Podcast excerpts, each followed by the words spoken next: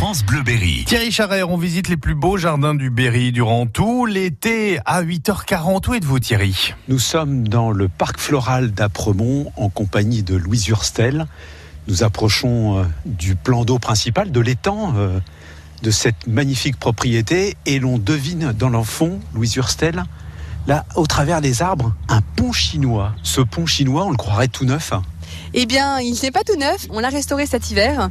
Ça a été un gros travail parce que, euh, en fait, la problématique de ce pont, c'est que comme il a des couleurs assez vives, notamment un, beau rouge tomate qu'on aperçoit de loin, et puis euh, un vert et une sorte de jaune un petit peu ambre. Du coup, c'est des couleurs qui résistent très mal euh, à la lumière du soleil et de la lune.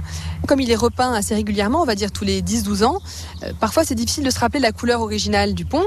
On a cherché donc non seulement à trouver les teintes originales, mais aussi à voir quelles sont les teintes utilisées en Chine Est-ce qu'on était assez proche du jaune qu'on utilise euh, sur les lacs en Chine, euh, du vert, etc. Et on a eu la chance sur notre parcours de rencontrer un doreur qui s'appelle Joël Henrion, un décorateur euh, et doreur qui est venu faire le travail de, feuilles d'or sur le haut du pont Pagode et qui nous a fait un glacis sur le travail de peinture qui avait été fait préalablement par nos jardiniers.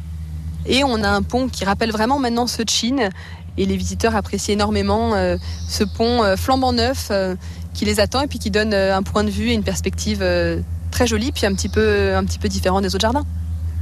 Ce pont sera illuminé à l'occasion d'une soirée spéciale, alors que d'habitude le parc est dans le noir. Vous allez illuminer une partie du parc. Tout à fait.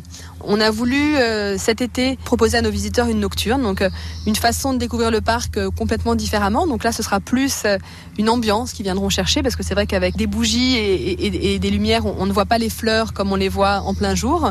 On éclaire quelques points de vue, on éclaire le, pont chinois, on éclaire le belvédère, on va éclairer l'allée des glycines avec quelques lumières et puis beaucoup de bougies. Et surtout, les gens auront la possibilité de venir pique-niquer, ce qui n'arrive jamais, puisque comme on l'a dit précédemment, on ne peut pas pique-niquer au parc. Ils pourront venir en famille, entre amis, et puis à la lueur des bougies, sous le ciel euh, étoilé, avec le pont chinois et la cascade illuminée, ils pourront partager un, moment euh, agréable euh, au parc floral. Et donc ça, c'est le 31 août, à partir de 20h jusqu'à 23h. Merci Thierry Charrer, merci à votre invité également. Un nouveau jardin à découvrir dès lundi prochain. France Bleu Berry.